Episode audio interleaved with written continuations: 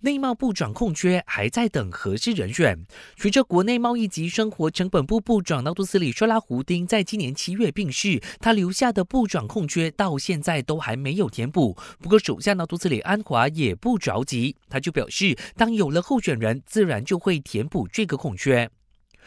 土团党将刷国会议员拿督斯里伊斯干达日前以为了让选区更容易获得拨款为由，公开倒戈支持安华，令国盟非常不满。虽然说伊斯干达表明不会退党，也不会背叛国盟，不过国盟总秘书拿督斯里韩刷在努丁表示，国盟将在这一两天内开会讨论处置伊斯干达的方案。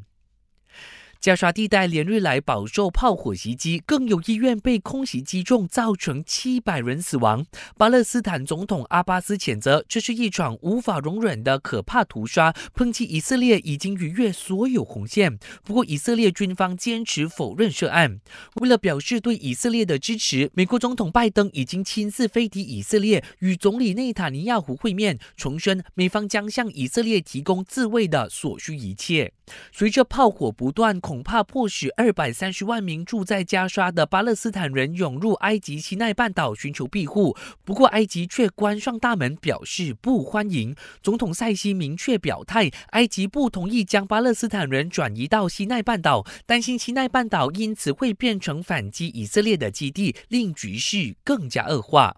感谢收听，我是嘉俊。